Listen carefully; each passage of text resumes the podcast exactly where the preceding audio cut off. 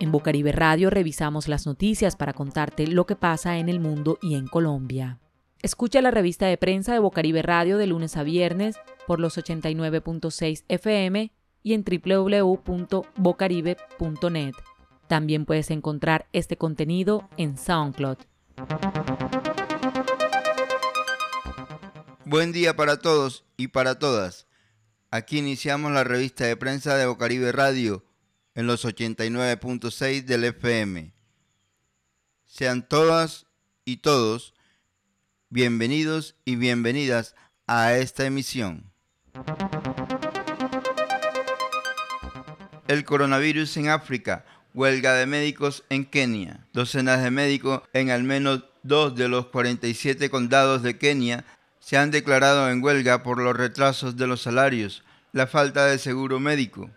Kenia tiene 30.636 casos confirmados y 487 muertos. Los médicos que contrajeron la COVID-19 se han visto obligados a pagar la factura de su bolsillo por su propio tratamiento, afirma Alan Ochangi, vicepresidente del Sindicato Médico de Kenia. Abro comillas. Tenemos colegas que han tenido que pagar la factura a pesar de que contrajeron la COVID mientras estaban en servicio. Cierro comillas. Los médicos de Nairobi, la capital, también advirtieron el viernes que se declararán en huelga dentro de una semana si no se cumplen sus demandas. Nairobi tiene el mayor número de casos de coronavirus. El miércoles 19 de agosto, África cuenta con 1.140.836.000 casos de coronavirus, de los que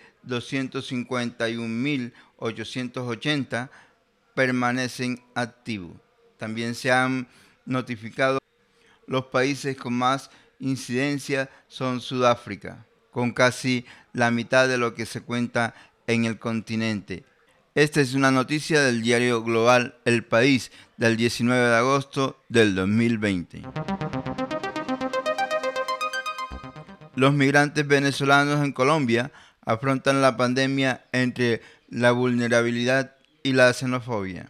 El coronavirus ha mostrado con crudeza la vulnerabilidad de los migrantes venezolanos en Colombia, en su país de origen, al que miles han buscado regresar las autoridades chavistas los han tratado de, abro armas biológicas, cierro y les han restringido el retorno. Y de este lado, de una larga frontera de más de 2.200 kilómetros, las medidas de confinamiento decretadas para contener los contagios les dificultan ganarse la vida en las ciudades en que los habían acogido. Todo en medio del aumento de un colectivo que se encuentra desprotegido durante los últimos meses. Los retornos han tenido gran visibilidad a pesar de las restricciones de movilidad y el cierre de frontera.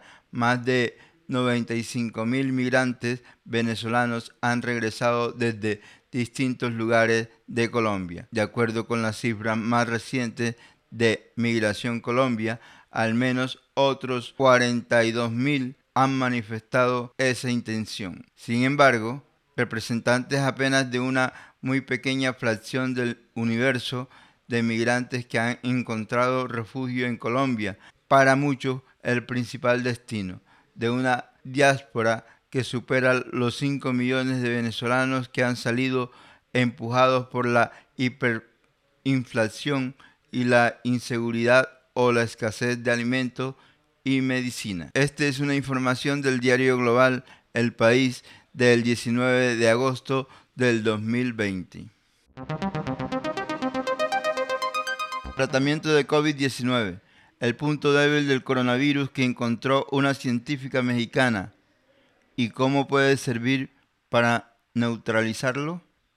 Como especialista en física enfocada en la ciencia de los materiales, la doctora mexicana Mónica Olivera trabaja en su propio desarrollo tecnológico hasta que la pandemia del COVID-19 cambió las cosas. Un familiar suyo enfermo de gravedad en México, lo cual llevó a la científica a enfocar sus estudios en entender cómo el virus SARS-CoV-2 interactúa con el cuerpo humano a un nivel físico y biológico. Su equipo en la universidad en que trabaja analizó la diferencia entre el coronavirus que causó la epidemia del SARS de el 2003 y causantes de la enfermedad del COVID-19 y encontró un punto débil con el que se le puede atacar antes de ingresar al cuerpo. Explicó la científica. La investigación fue publicada hace dos semanas en la ACS Nano, revista especializada de América. Esta es una información de la BBC Nuevo Mundo del 19 de agosto del 2020.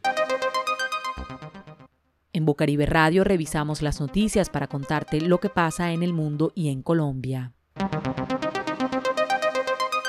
Confirmado por el Ministerio de Salud, 247 muertes más por COVID-19 en Colombia. Con esta actualización, la cifra de fallecimiento en el país asciende a 15.619. El martes 18 de agosto las autoridades sanitarias dan cuenta además de 12.462 contagiados nuevos en las últimas 24 horas, luego de que se procesaran 35.883 pruebas PCR y 3.600 de antígenos. Cabe mencionar que desde el primer caso confirmado el 6 de marzo en el país han sido procesadas 2.299.226 muestras.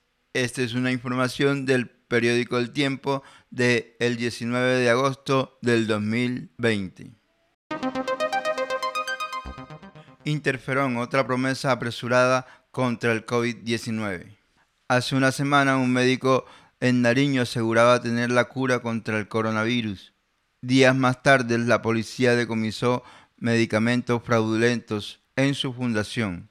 Esto es lo que sabemos sobre la interferonas. El interferón ha sido protagonista de titulares en esta pandemia, ya que se le ha atribuido el poder de, abro bala mágica, cierro frente al nuevo coronavirus en múltiples ocasiones. Pero la realidad es que, tal como sucedió con la hidroxicloroquina o más recientemente con la ivermectina, es posible que se haya sobrevalorado los hallazgos iniciales en los estudios en los que se ha utilizado. El 7 de agosto, el INVIMA, en conjunto con la Policía Fiscal y Aduanera, no le quedó otra alternativa que intervenir la Fundación Julio Klinger, donde decomisaron más de 192 goteros de un, abro medicamento fraudulento, interferón beta subligual, era comercializado por 80 mil pesos a pesar de no tener registro sanitario. Esta es una noticia del diario El Espectador del 19 de agosto del 2020 la mujer que ayuda a prevenir el COVID-19 en los barrios de Barranquilla. Solidaridad y voluntariado quizás sean las dos palabras que mejor definen el trabajo que de manera silenciosa, anónima, sin afán de protagonismo, realiza Nayibe Sarmiento González para prevenir el contagio del coronavirus en Santo Domingo de Guzmán. Sin recibir los aplausos como los médicos y trabajadores de la salud que están en la primera línea contra el COVID-19, esta mujer lidera campañas de prevención y entrega de implementos de bioseguridad en esta zona deprimida. Sarmiento es edil de la localidad metropolitana de Barranquilla, que la conforman 27 barrios, entre estos Santo Domingo de Guzmán, sector que recorre puerta a puerta llevando el mensaje de prevención, entregando volantes y mascarillas elementos que han comprado con dinero de su propio bolsillo. Esta es una información del periódico El Tiempo del 19 de agosto del 2020. Esta revista de prensa fue producida por Octavio González para Bocaribe Radio en los 89.6 del FM.